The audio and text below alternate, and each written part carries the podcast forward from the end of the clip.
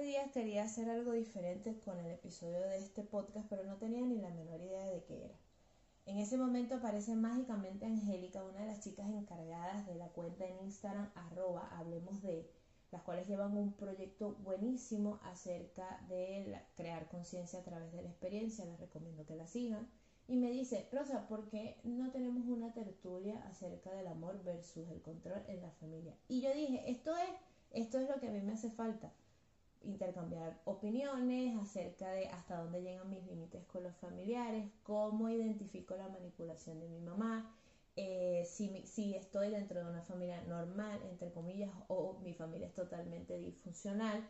Y este es el resultado de esta conversación. En casa existe un viejo remedio para las heridas, unas gotas de limón, que aunque producen ardor, curan lo mismo pasa con las verdades. Duele cuando te las dicen, sanan cuando las escuchas. Bienvenidos a Exprimiendo el Limón.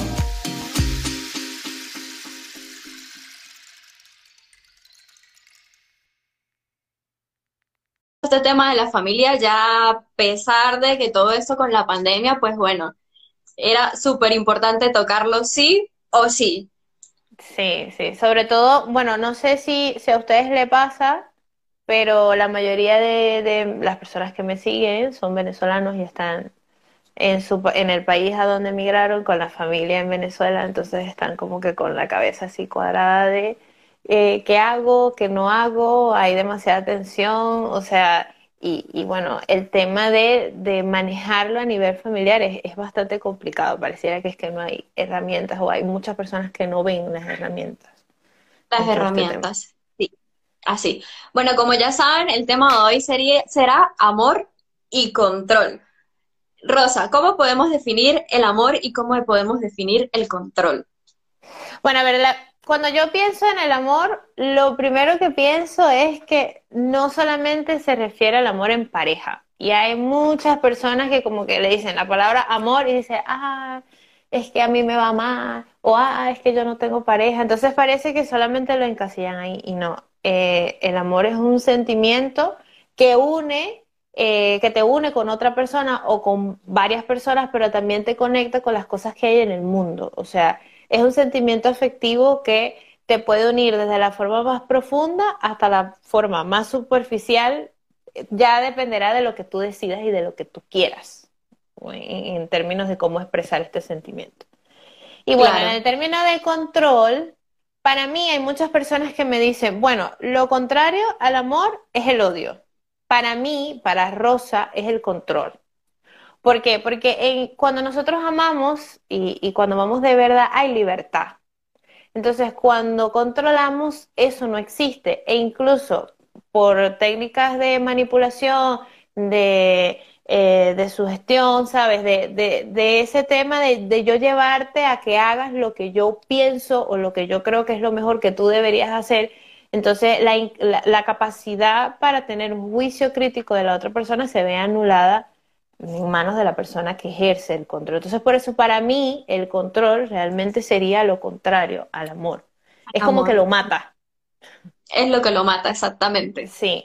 E, es, es, en cualquier contexto, familiar, de relaciones de pareja, con el mundo. O sea, cuando a ti te está pasando algo en tu mundo y tú estás tratando de controlarlo, bien sea a nivel laboral, con los vecinos, ¿sabes? Tú estás ahí pujando de que las cosas se hagan como tú realmente tienes en tu cabeza y crees que esa es la solución y no estás dejando que la otra persona se exprese, o sea, tú no estás dejando que, que, que ese vínculo se dé de forma sana. Entonces, por eso para mí, muy, muy personal, es, es una, es, realmente es una concepción bastante personal, lo contrario del amor es el control.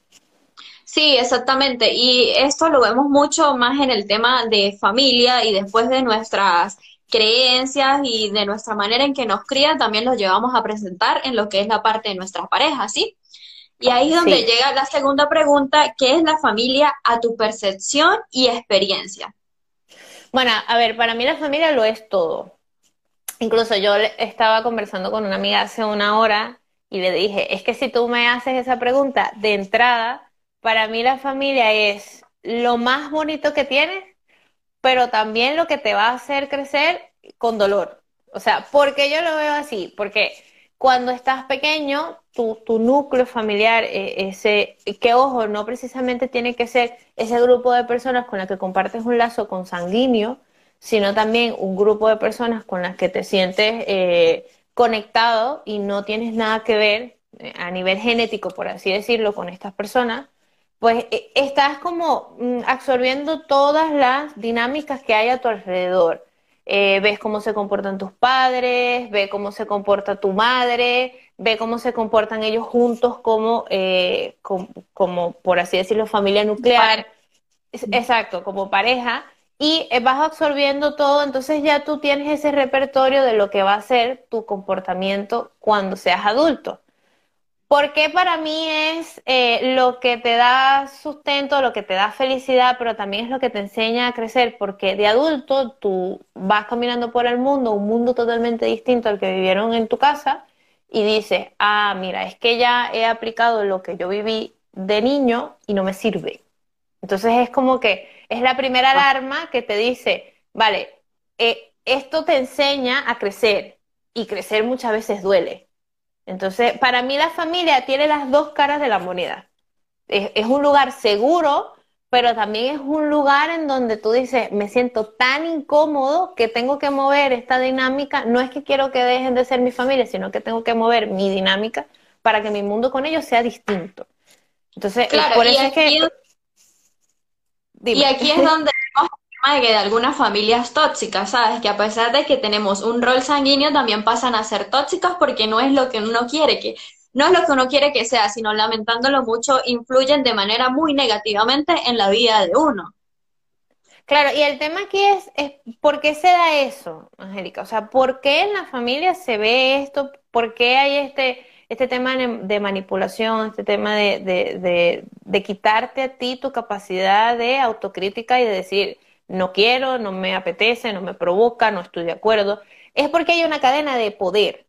O sea, es decir, están tus padres y nos han enseñado a nivel de religión, de normas sociales, de que tus padres son lo máximo. O sea, que tú puedes ir respetar a cualquier persona, pero a tus padres no. Y no estoy diciendo con esto que vayan y les falten el respeto, no, no es eso.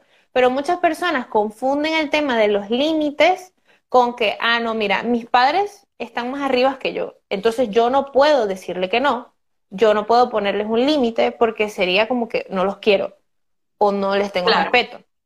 Entonces, eh, por eso es que se da este tema de, de a veces es el hermano mayor e incluso también me pueden manipular mi hermano menor por el tema del ayayay del pobrecito. Que yo soy tu hermano menor y tal, entonces tú estás después, entonces tú me tienes que cuidar pero entonces yo también puedo tomar el, el, tema de que, ah, es que mi hermano mayor me tiene que cuidar. O sea, tiene que ver con una cadena de poder. Y, en la familia hay eslabones. Está papá, está mamá, está, tú depende de, del lugar que ocupes y, y de las funciones, porque parece que cuando nosotros estamos pequeños y tenemos varios hermanos, cada hermano tiene como una función en particular. O sea, se agarra como un rol. E, en mi caso, yo soy la menor, pero soy la única mujer. Entonces, e, es como que, bueno, yo tiendo más a ser como el ama de casa y tal, y todas esas cosas que te enseñan, y mi hermano tiende a ser como, ah, mira, es que hay que buscar el dinero, hay que buscar tal, pero en cuestiones de madurez, yo puedo ser incluso más madura que él, pero, eh, o sea, es, un tema de, de, lo que te asignan, ¿sabes? incluso de manera explícita o implícita. Hay personas que le dicen, usted es el hermano mayor y tiene que hacer esto. Exactamente. O ya ves, o ya ves de que, ah, mira, es que esta gente se comporta así, entonces a mí me toca hacer esto. Sí, aquí por lo menos nos preguntan cómo ayudamos a la familia conflictiva. Vale, a ver, bueno, de ayudar, la pregunta está bastante general, pero hay una cosa que sí, que me llamó la atención también cuando me lo comentaste, es de, bueno, hay familias normales y conflictivas, y para mí no existe la familia normal. O sea, ¿Por qué? Porque para mí ese término normal, normalidad, es un adjetivo que los seres humanos le hemos colocado a las cosas a nuestra conveniencia como para poder ubicarnos en lo que está bien o en lo que está mal. Y realmente eso, las cosas son, las decisiones son decisiones. no son buenas ni malas. Ahora, que las consecuencias, bueno, tu trabajo es hacerte cargo, ya eso es otra cosa.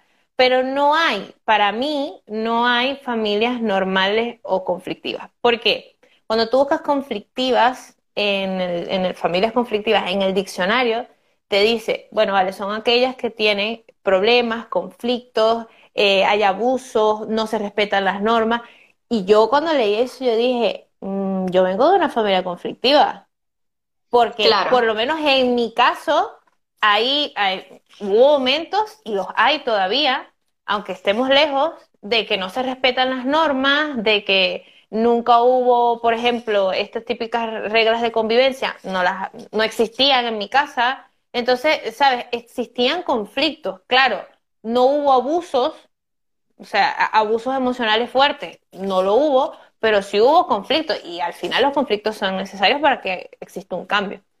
Entonces, ¿cómo lo podemos ayudar a una, por ejemplo, te llego yo a consulta y te digo, mira, Angélica, es que tengo un problema con mi familia, estoy hasta aquí, yo necesito que esa gente cambie, porque ese siempre es el discurso, yo necesito que esa gente cambie porque a mí me van a matar, a mí me va a dar un infarto, o sea, yo no puedo más con esta gente. Ok, lo primero es entender cuál ha sido tu dinámica, tu rol en ese conflicto. O sea, cuál es tu responsabilidad en ese conflicto. Si tú te ves ajeno al conflicto, eso va a ser más difícil para ti, porque es como decir, yo no pertenezco a esa familia. De alguna u otra forma, yo estoy metido en el conflicto, pero tengo que ver si es un rol directo, indirecto, si me hago loco, si soy el que, el que lanzo una punta para que se prenda ese problema ahí y después me voy, o más bien soy el mediador, o sea, ¿cuál es mi rol en ese conflicto? Y a partir de ahí, buscar las estrategias que tú necesites. Yo necesito no pararle a mi mamá cuando se pone con él. Bueno, ok, tu mamá no va a dejar de ser así, porque tu mamá no está en consulta. Entonces, tú eres el que necesita soltar eso. Ok, hay que negociar contigo mismo el hecho de no tener la razón y que mamá no haga lo que yo pienso, aunque lo que yo sienta y piensa sea lo mejor para la familia. En la cabeza de mi mamá no es así. Sí, totalmente. ¿Y cómo podríamos aquí eh, sacarnos de esta duda de, o opinar eh, acerca del control de los hijos o un familiar en sí por medio de la manipulación, manipulación emocional. Bueno, lo que pasa es que, a ver, con el tema de lo de la cadena de poder, ¿ok? O sea, yo, yo me, voy a orientar ahí. Eh, por ejemplo, la mayoría de mis pacientes, eh, uno de sus motivos de consulta o sus quejas, eh, también en el tema de la pandemia, es, es que mi mamá, mi tío, mi papá, mis hermanos me piden mucho dinero entonces yo los tengo que ayudar, el tengo que, ¿ok? Entonces ya como que ya existe otra persona fuera de mí que me debe algo, porque yo le di la vida. Entonces, como yo le di la vida, me debe algo y me lo tiene que pagar hasta el último momento. Entonces, el hijo se, se agarra esa deuda y dice, tienes razón porque mi mamá ha hecho muchas cosas por mí y yo como mínimo debería retribuirle el 15% de todos los años que ella ha estado conmigo. Sí, pero pareciera que no, mm, no, no puedes como diferenciar en que tu mamá eligió tenerte. Y cuando tu mamá elige tenerte, ella asume una responsabilidad de que tiene una planificación familiar. O sea, si yo en este momento de la vida elijo tener un hijo, yo tengo que saber que lo que me viene va a ser grande en términos económicos, en términos de tiempo, en términos de rendimiento, o sea, un montón de cosas que, eh, eh, entonces, ¿qué es lo que podemos hacer? Eh, primero, identificar hasta dónde llegamos nosotros, o sea, establecer acuerdos. Por ejemplo, yo puedo mandarle dinero a mi mamá, vale, perfecto. Pero si yo gano tanto, yo no le puedo mandar, por ejemplo, si yo gano mil euros, yo no le puedo mandar a ella 500 euros. Es que no se puede. O sea, entonces yo necesito establecer límites y decir, epa, yo puedo hasta aquí. Porque, eh, o sea, no voy a dejar de vivir para yo poder darte porque entonces no vamos a vivir ninguno de los dos. Eso es como, hay una teoría de cuando tú tienes en, en un avión el tema de los chalecos y tal, te dice, tú tienes que estar asegurado con todas tus cosas en su lugar para poder ayudar a la otra persona. si tú no tienes el sistema de seguridad bien, tú no vas a poder ayudar a la otra persona. Entonces van a ser dos personas perdidas. Exactamente. ¿Ok? Entonces, e, ese es más que todo el tema de, la, de la manipulación. ¿Por qué se da? Porque se juega al tú deberías, tienes, tú, tú me debes. Entonces, cuando claro, tú y también yo no debo nada. Y también en esta manipulación a veces vemos en algunas familias donde los padres tienen un sueño frustrado y quieren reflejarlos en sus hijos y por medio de la manipulación quieren que ellos sean lo que no pudieron ser o lo que no en su momento no se les dio. Hablamos en este caso un ejemplo, las carreras. Oye, yo quiero que tú seas un ejemplo, abogado.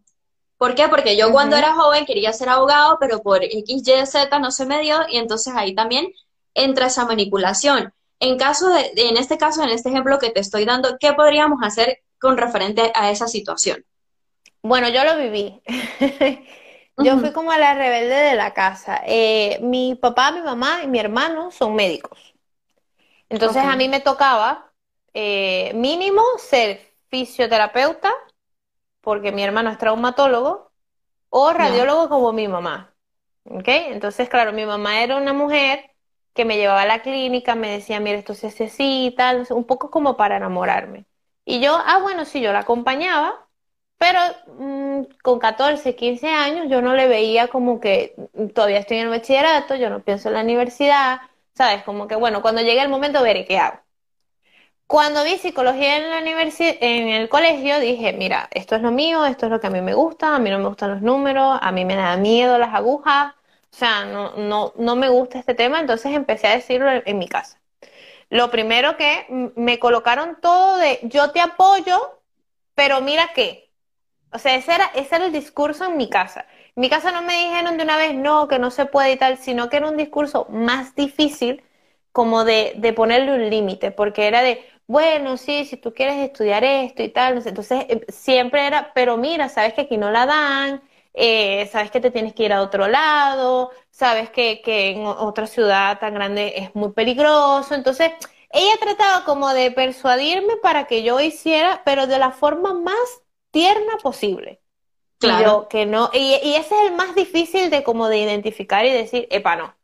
Entonces, ¿qué fue lo que yo hice? Me pregunté un día qué es, en dónde me veía yo. Y cuando yo me vi de médico, empecé a llorar. O sea, yo dije, no voy a, voy a vivir frustrada, no es lo que quiero, ¿sabes? No. Y yo se lo, llorando se lo dije a mi mamá, o sea, yo me siento demasiado presionada porque tengo que cumplirte a ti pero también siento que no es lo que yo quiero. O sea, yo quiero es esto.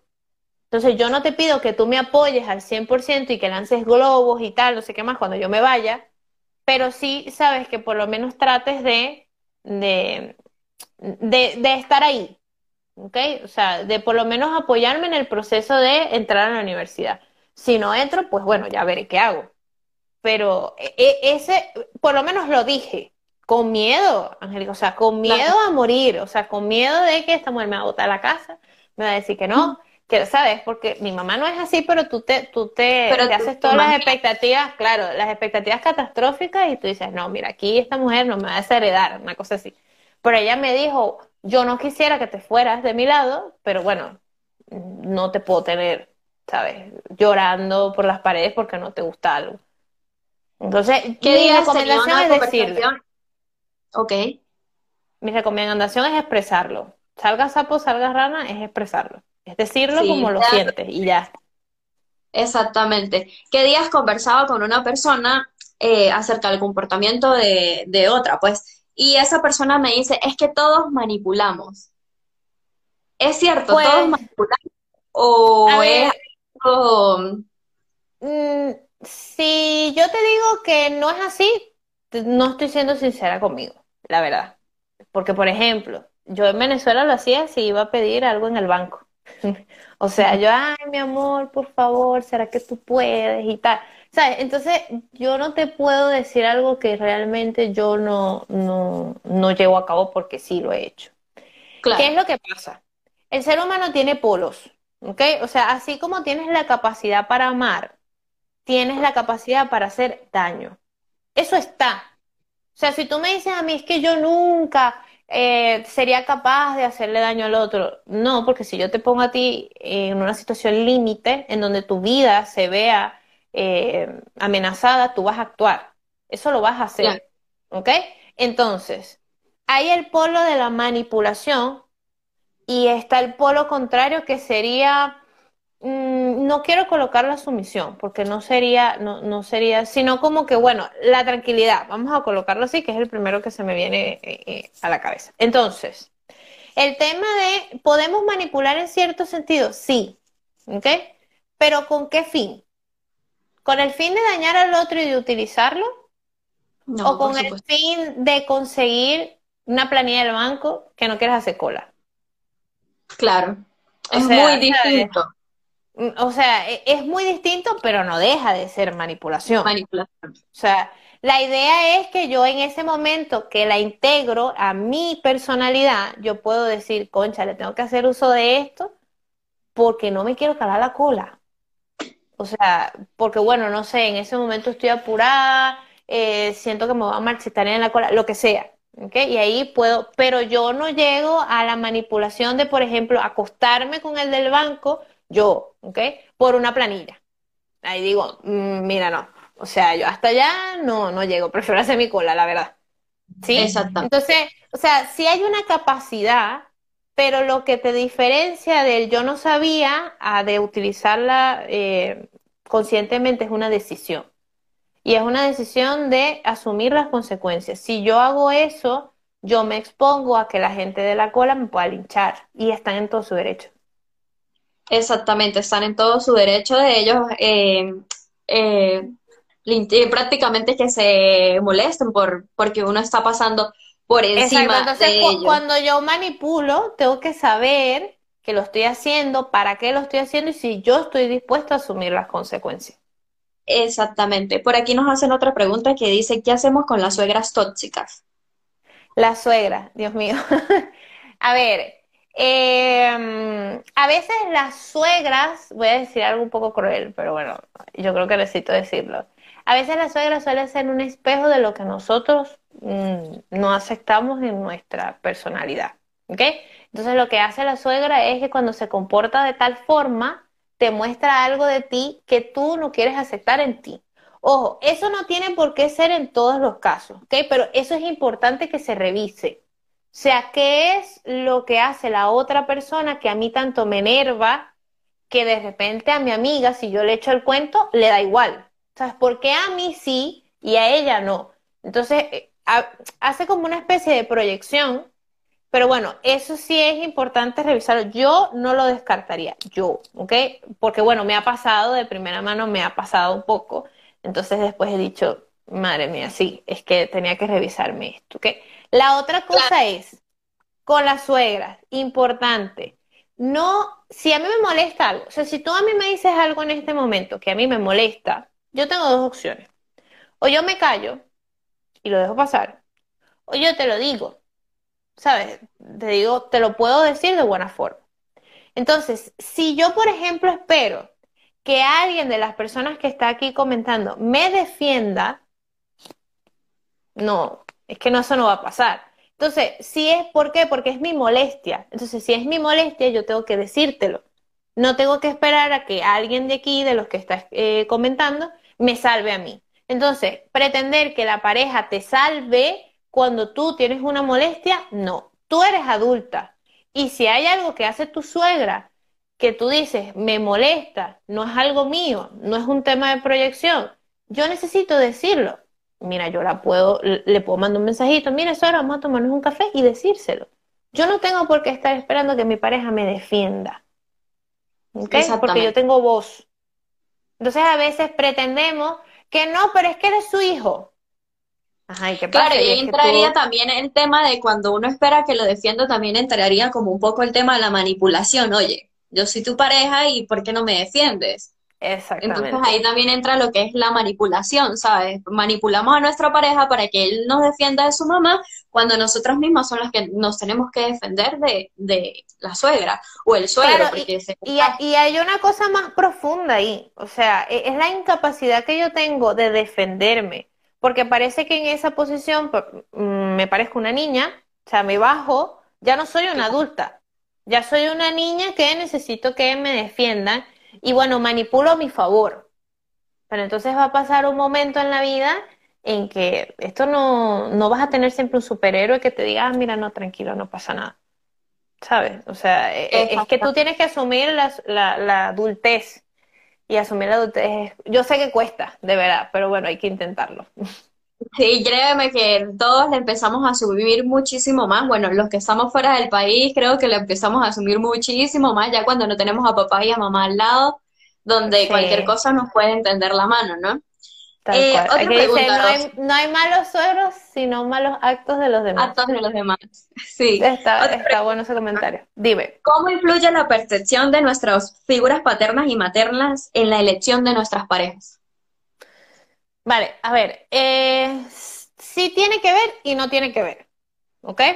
¿Por qué? Porque muchos aquí me dirán, yo sé que mi papá fue, hizo esto y esto y esto malo, entonces yo no me voy a buscar a alguien así. O sea, no tiene sentido, ¿ok? Lo, lo tienen como, como, ya es como una ley de que, mira, ni porque pasa lo que pase, yo me busco un hombre así porque vi cómo mi mamá sufría. ¿Ok? Entonces no es una regla que tiene que pasar así. ¿Por qué si se repite este patrón en varias personas? O sea, ¿por qué esto sí cada día se ve más, o por lo menos yo lo veo mucho en terapia? No porque no sepas diferenciar, no porque no sepas discernir, sino que la única relación de pareja que tú tienes de referencia es la de tus padres. ¿Ok? Es eh, ese, el progenitor del sexo contrario, en mi caso. ¿ok? O sea, yo tengo un prototipo de lo que... Mi primera referencia de hombre es mi papá. O sea, ¿por qué? Porque yo conviví con él. Fue lo primero que yo vi. Entonces yo no puedo buscar un prototipo del vecino porque a mí no me crió el vecino. A mí me crió fue mi papá. Entonces, pasé por cosas en donde sí me di cuenta de que no tanto de que mi papá se parecía a mis parejas. Eso no fue lo que yo tuve conciencia, sino de que yo actuaba como actuaba con mi papá con mis parejas. Eso sí. Ahí sí, y, yo creo que ese fue el clic para mí de tenía las mismas demandas, las mismas necesidades, me obstinaba en las mismas cosas. O sea, y, y ahí sí yo dije, vale, no es tanto la figura masculina, que es igual a mi papá, sino que soy yo que vuelvo a retroceder a cuando tenía 8 o 7 años y tener las mismas actitudes de me, molestaba, mm, ¿sabes? Y, y, yo me acuerdo que yo tenía una pareja que me dijo un día, cuando te pones brava, paras la trompa. Y mi papá me decía, ya estás brava porque paras la trompa. Cuando él me dijo eso, yo dije, ¿sabes? Fue como, se me iluminó todo y dije, es verdad o sea, no es tanto él. Yo nunca veo a la otra persona. Vale, me sirve de referencia, pero siempre trato de ver cómo yo actúo con lo que él hace. E, eso es, para mí, yo creo que el clic de muchas cosas. Eh, no es tanto lo que el otro hace, sino qué es lo que yo hago con eso. Entonces, en el tema de las relaciones de pareja, sí hay una alta probabilidad de que tú busques características porque es lo que tú conoces. ¿Ok? Eh, ¿Cuál sería lo sano? Por así decirlo. Hay gente que dice, mi papá fue lo máximo y mi pareja se parece mucho a él. Si usted no tiene conflicto con eso, no busque más nada. ¿Ok? No hay más nada que hacer. ¿Ok? Usted está bien con su tema. Ahora, si mi papá no fue mm, bueno en algunas cosas y mi pareja tiene esto y esto a mí me genera un conflicto, eres tú la que necesitas buscar, ¿sabes? El tema de la terapia para que tú no vuelvas a hacer lo mismo, porque esa persona no va a cambiar seguramente esa persona va a seguir haciendo las cosas que hace. Pero ya tú, tú, la diferencia de tu adultez es que ya tú no te enganchas. Ya tú la atención te la das tú. Ya tú los reclamos, ya no los das, ¿sabes? Ya no, ya no haces los berrinches porque entiendes que no tiene sentido. ¿Sí? Claro, yo creo, somos adultos como sí, yo creo que en cierta parte eh, tu pareja en algo se parece en algo, no tiene que ser en todo, pero sí en, algo, por allá lo debe tener. ¿okay? Sí. quizás no físicamente, pero quizás el tema de los cuidados, el tema de, de algo, ¿sabes? De, se parece. O sea, algo tiene y no está mal. O sea, no significa que, ay, que conchale, que estoy mal, que, ¿sabes? Que esto es insano, tal. No. E, es que tú puedas diferenciar lo que, ese comportamiento tóxico de cuando tenías de chamo ahora. O sea, de no hacer las mismas cosas. tenemos que dice que hay de las mujeres que buscan su figura paterna o materna en sus parejas. Es prácticamente lo que nos estás aclarando. Sí, o sea, a ver, que, que al final si tú te analizas bien y si hagan este ejercicio, coloquen todas sus parejas, o sea, que ustedes creen que, que han tenido peso en su vida en una hoja, anoten sus nombres y vean qué cosas se parecen a su, progenitor, en este caso el que ustedes tengan de referencia. ¿Ok? O sea, yo he hecho este ejercicio y sí he dicho, bueno, en esto se parece, en esto no, este personaje no se parece en nada, pero yo sí me comporté como cuando me comportaba de chama con él. O sea, e, ese, ese darme cuenta de cómo ha sido esa línea del tiempo de mis relaciones de pareja con el tema de mi padre, me ha servido a mí mucho.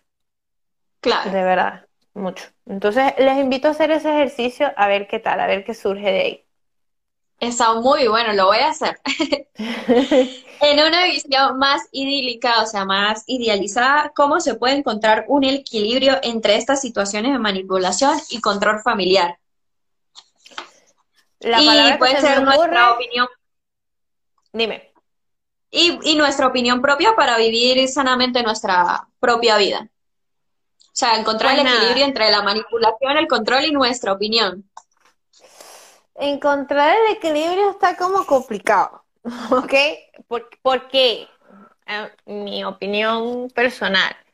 Mm, yo no creo que exista totalmente el equilibrio. ¿ok? Yo no creo que exista un estado en donde tú digas, mira, yo este año estuve totalmente equilibrada. O sea, no, no creo que exista eso. ¿Por qué? Ni siquiera las personas que tienen, eh, yo por ejemplo tengo 29 años y estoy haciendo terapia desde los 21. O sea, ni siquiera yo o mi terapeuta que tiene más de 20 años en terapia, o sea, creo que pueda decir que el equilibrio se encuentra y se mantiene. No. A mí lo que realmente me, me, me genera sensación de bienestar, eso sí te la compro, es el hecho de poner límites. O sea, si lo quieres ver como qué es, con qué voy a llegar yo al equilibrio, sería a través de los límites. Pero yo te diría, a través de los límites yo llego a eh, momentos de bienestar. Momentos. Porque el conflicto siempre va a estar y, bueno, el conflicto es necesario. Conflicto no quiere decir que nos guindemos a pelear de una manera en donde nos gritemos. Los conflictos, es, establecer una discusión en donde tú y yo tengamos distintos puntos de vista, es sano es sano porque yo te conozco, sabes, yo, tú me conoces y entonces en ese momento de, de, sanidad nosotros podemos respetar nuestro punto de vista. Entonces el tema de generar un conflicto o, de tener una discusión es sano. Eso es distinto a pelear. Son dos cosas totalmente diferentes y hay mucha gente que los confunde, ¿ok? Entonces, ¿cómo establezco yo los límites para tener eh, como, bueno, esta sensación de bienestar con... Lo primero es identificar cuál es tu necesidad. La otra persona me está diciendo que necesita de mí tanto dinero. Vamos a utilizar el mismo ejemplo que, que, utilizamos en esto eh, al principio del en vivo. Vale, ok. Yo identifico la necesidad, qué es lo que yo quiero hacer. Esa es mi necesidad. Quiero dárselo, se lo puedo prestar. Estoy en la oportunidad de dárselo, los tengo, no los tengo, ¿sabes? Voy chequeando conmigo qué es lo que pasa ante, ante lo que él me está diciendo. Ok, lo segundo es cómo negocio con la otra persona. Se los puedo dar, pero ¿les puedo dar la cantidad que ellos me dicen? No. Voy a proponer. ¿Ok? Entonces propongo. Puede ser que en esa negociación no se dé, porque a la otra persona no le dé la gana. Claro. Entonces yo necesito Tercero, aprender a soltar si eso no se da. ¿Ok? Pero si eso se da, ser congruente. ¿Ok? Esa es la clave. O sea, si ya yo dije que te voy a pasar 200 y no 500 y que te los voy a pasar el primero de cada mes, va a ser eso. Si tú me pides más, no puedo. ¿Ok? No es que yo me diga hoy, vale, los 200 y dentro de 5 días, es que pobrecito.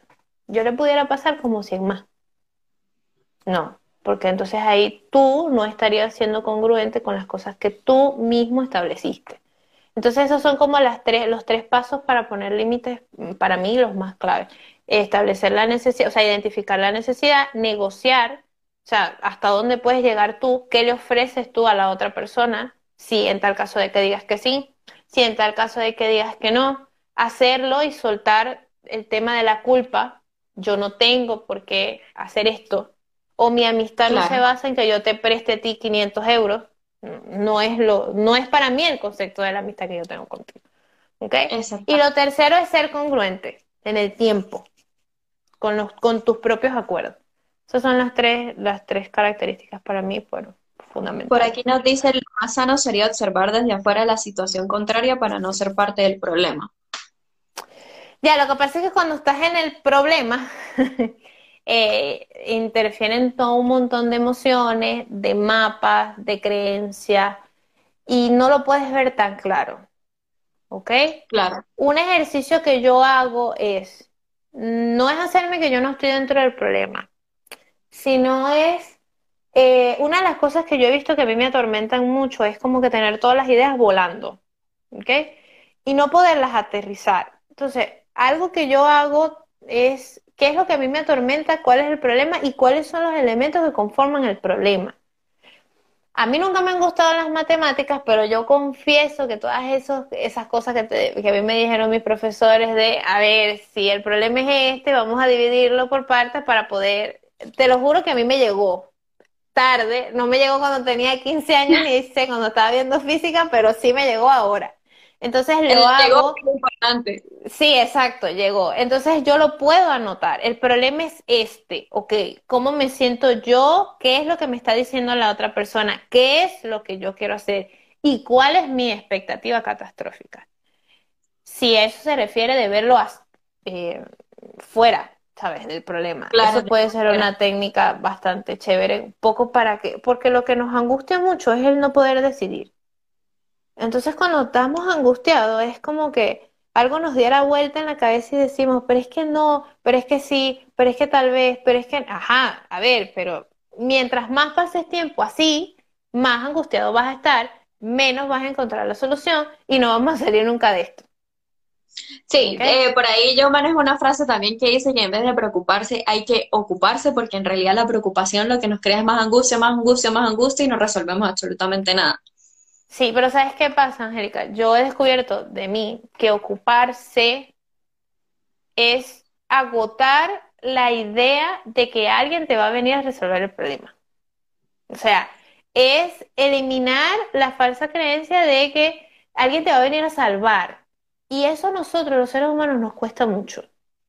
O sea, porque eso nos lleva a la puerta de, ah, mira, ahora tienes que abrir eh, la puerta de la adultez y te tienes que enfrentar tú y tienes que resolver tú, tienes que asumir tú, tienes que hacer las cosas tú. Es que no es que te va a venir a buscar ni mamá, ni va a venir un profesor a soplarte la fórmula para que resuelvas el problema. O sea, es que tienes que hacerlo tú. Entonces, ¿qué es lo que pasa? Cuando yo me ocupo, me enfrento a la idea de crecer. Y yo siempre he dicho que crecer duele y no todo el mundo lo hace. No es fácil, claro. Sí, no, no es nada fácil. Y bueno, ya para finalizar, ¿qué herramientas puedes darnos para aprender a superar, a perdonar y a, reinventarnos en todo sentido en cuanto a heridas familiares, marcas que han quedado ya sean mínimas o mayores? Vale, a ver, lo de las huellas familiares, eh, hay una frase que a mí me gusta mucho y es que tú vives a través de, del niño que fuiste. O sea, si yo me agarro de esa frase, lo que viene en la adultez es bien grande porque tienes eh, em, el trabajo de ser el mejor adulto que hubieses deseado tener en ese momento. ¿Ok? Entonces, eh, la expectativa es bien, bien grande porque ahí te das cuenta que la vida no es como la fantasía que tú tenías de chamo.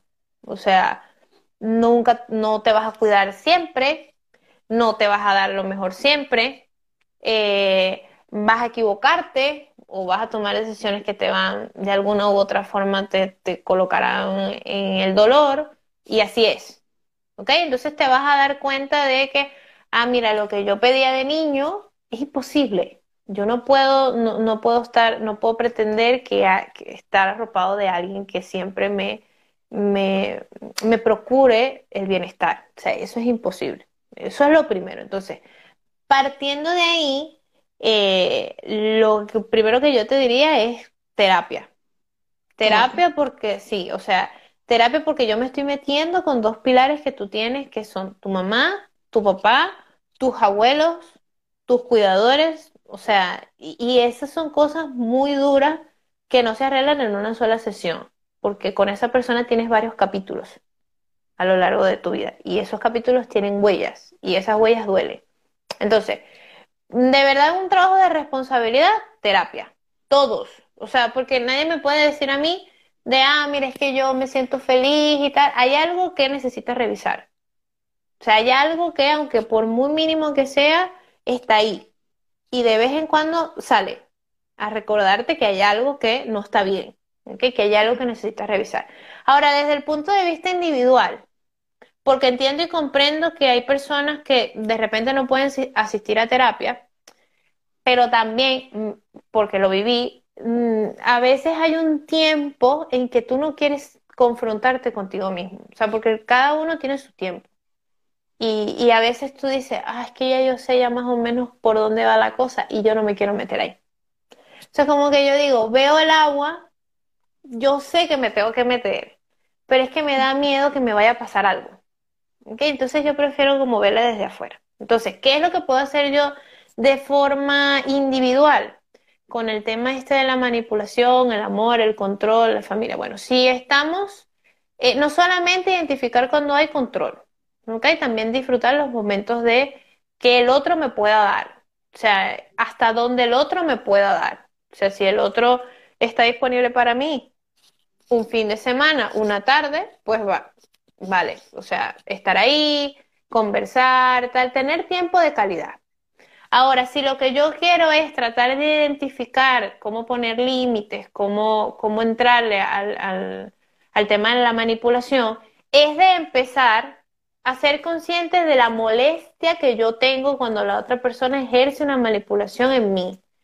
A veces no sabemos decir es que me da tristeza, me da frustración, me da rabia, pero sí puedo decirte que me siento como tensa. Te digo que me da como una cosa maluca en el estómago. Entonces, eso que empieces a prestarle atención. O sea, si no puedes ir a terapia, digas, aquí tengo, tengo algo. O sea, ¿qué, ¿qué, es lo que yo estoy sintiendo? Y ponerle palabras a eso. Hay veces en que yo no puedo decir, es que no sé qué es lo que siento, pero pero sí te puedo decir que lo que tengo en el estómago es maluco, no me gusta, me hace sentir como, como indefensa y ahí le voy colocando palabras y ahí empiezo a identificar, que sería el segundo paso, lo que yo quiero hacer. Me quiero ir, le quiero decir que no, eh, quiero dar mi punto de vista y lo tengo aquí atragantado. O sea, eso es lo que puedo hacer de forma individual sin términos de, de terapia, por así decirlo. Pero mi recomendación general, terapia. Y es como tú colocabas en uno de tus posts que dice que la mayoría de las personas ven la terapia como un gasto y no em, como una inversión. Como una inversión. Y eso es totalmente cierto, porque la mayoría, o incluso no, nos incluimos que en algún momento lo vemos como un gasto y no como una inversión, porque ir a terapia, el ir a terapia no quiere decir que estamos locos, sino simplemente el ir a terapia es ir a sanar y a buscar herramientas para sanar todo aquello que, que de alguna u otra forma nos, nos ha causado un daño, ¿sí? Pues sí, a ver, yo lo digo porque lo viví. Hubo un tiempo en, mi, cuando yo tenía como 22, 23 años que yo estaba tomando terapia también por un requisito que me pedían para eh, graduarme de terapeuta gestal. Entonces hubo como seis meses en donde yo dije, qué fastidio ir a terapia y tal. Entonces iba como los muchachos del colegio a calentar pupitres. O sea, yo, porque ya yo pasé por ahí, sé cómo es. ¿Ok? Entonces, eh, eh, tenía que revisar cosas, sí, pero mi organismo me estaba diciendo, mm, todavía no. Postérgalo más, postérgalo más, postérgalo más, postérgalo más. Y yo me acuerdo que mi terapeuta me dijo, bueno, vale, podemos quedarnos aquí viéndonos las caras una hora, sin problema, yo no tengo problema en eso. La que está perdiendo más eres tú, porque tú tienes una gran oportunidad que no tiene mucha gente, y a pesar de que tú te estás pagando tus terapias y que es, tú lo estás viendo como un gasto y como que es fastidio, no lo estás viendo como una inversión. Y realmente ese día comprendí que, que es verdad que uno tiene su tiempo y, y, y, sabes, y como que su ritmo. Pero también hay cosas que tarde o temprano necesitas confrontar de ti. O sea, es como, vale, sí, puedes postergar. Eso es como que, que no quiere estudiar por un examen, pero el examen va a llegar. Y va a llegar un momento en donde o cambias, o, haces el examen, o repruebas la materia y repruebas el curso. Es así. Eh, entonces tú dices, bueno, ¿qué tanto lo quieres postergar y para qué? Ese para qué era para mí clave por el tema de, bueno, quiero seguir en lo mismo, no quiero confrontar esto porque me duele, no quiero crecer en esto, entonces es mejor me espero un ratico, ¿sabes? Todas esas cosas que nosotros hacemos para sabotearnos. Entonces, como he pasado por ahí, eh, lo hablo con, con convicción, porque bueno, sé, sé cómo somos los seres humanos. Exacto. Para entramparnos hacemos muchas cosas. Sí, en realidad es importante revisarlas también. Claro. Bueno, Rosa, ¿algo más que desees agregar? Eh, pues nada, que mm, eh, para mí lo más importante, sobre todo si quieren formar familia, y quiero decirles, formar familia no significa que me voy a casar y tener dos, dos muchachitos para el perrito. No. O sea, si así yo no quiera casarme, tener hijos, mm, yo puedo vivir en pareja y esa es mi familia porque existen muchos tipos de familias. Entonces, para yo poder tener una relación de pareja, hasta para eso, yo necesito tener resuelto o medianamente resuelto el tema de mi familia. ¿Ok? Entonces, esa es mi recomendación. No crean que porque como no se van a casar o no van a tener hijos, pues mira, yo aquí me puedo hacer el loco. No, porque eso de alguna u otra forma te sale. Entonces es importante que se lo revisen. ¿Ok? y además de que investiguen también los tipos de familias que hay, porque por ejemplo, yo soy una de las que no me quiero casar ni quiero tener hijos, pero sé que yo sí quiero vivir en pareja y sé que eso es un tipo de familia. Claro. Cosa que yo no sabía. ¿sabes? Yo sí, me dije, ah, mira, es que esto es un tipo de familia. La familia es mamá, papá, padre, este, hijos, más nada, o sea, pero la realidad es que hay bastantes tipos de familia. Claro, y que tienes familia elegida. Entonces, hasta para tener esos vínculos hay que tener conciencia de cómo está tu familia nuclear. Esa es mi, recomendación. Bueno, Rosa, de antemano, muchísimas gracias por estar aquí con nosotros. Eh, gracias a todos los que estuvieron viendo, a los que hicieron preguntas. Y espero que pronto volvamos a hacer un envío y de verdad que sumamente agradecida por estar apoyándonos y por pertenecer a esta segunda temporada de Hablemos de.